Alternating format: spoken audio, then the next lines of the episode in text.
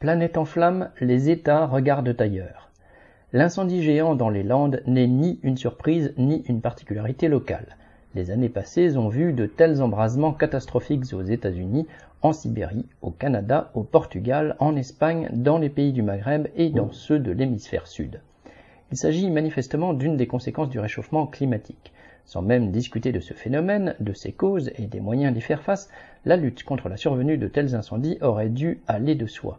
Pourtant, les États n'ont rien anticipé. Loin de mettre les moyens nécessaires pour aménager les régions menacées, les autorités ont partout réduit les effectifs et les dotations des services spécialisés. En France, par exemple, les travailleurs de l'ONF chargés d'entretenir les forêts domaniales ont protesté régulièrement contre les suppressions de postes. Les pompiers, professionnels comme volontaires, ont eux aussi, à de nombreuses reprises, dénoncé la réduction de leurs moyens humains et matériels.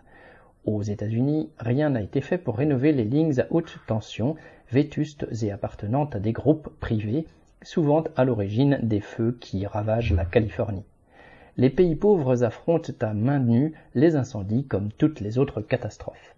L'Australie est ravagée chaque année par des incendies géants, mais le public est seulement invité à se désoler sur le sort de la faune sauvage, pas à s'interroger sur les raisons d'une telle répétition, ni sur l'impuissance de l'État.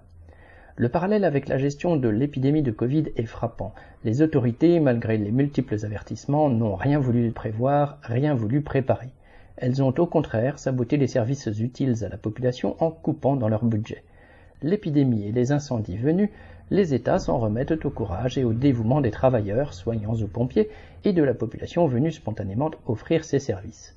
Puis les ministres ont le culot de venir distribuer des félicitations et les présidents se rendent sur les lieux des sinistres pour offrir quelques dragées consolatoires. Les mêmes, en revanche, déploient tous les moyens étatiques et toutes les ressources de la technique pour augmenter les crédits militaires, fabriquer et fournir sans délai des engins de mort, assurer en continu l'arrivée des profits dans les coffres des capitalistes par la guerre s'il le faut, et en y consacrant les moyens retirés aux besoins sociaux l'irresponsabilité criminelle des États vis-à-vis des populations est le pendant de leur dévouement total à la classe dominante. Paul Gallois.